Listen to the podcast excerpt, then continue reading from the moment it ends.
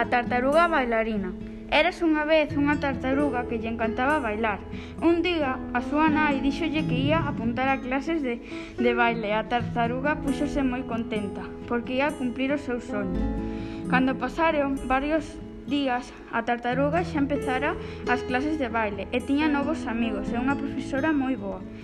A tartaruga ia moi ben preparada para as competicións, ata que empezaron as competicións de baile.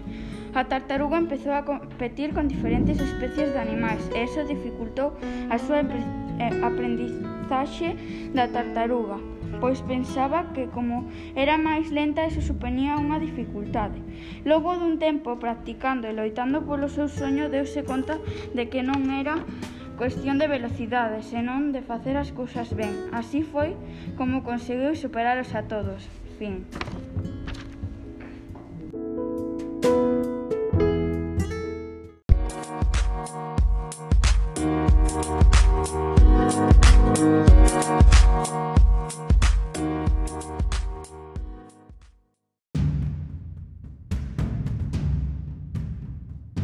Un conto.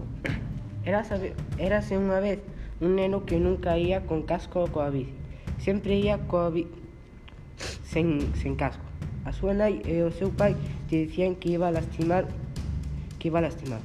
Un día colleu a bici e un coche lle atropellou. Estuvo tres anos sen utilizar o cerebro debido ao seu coma.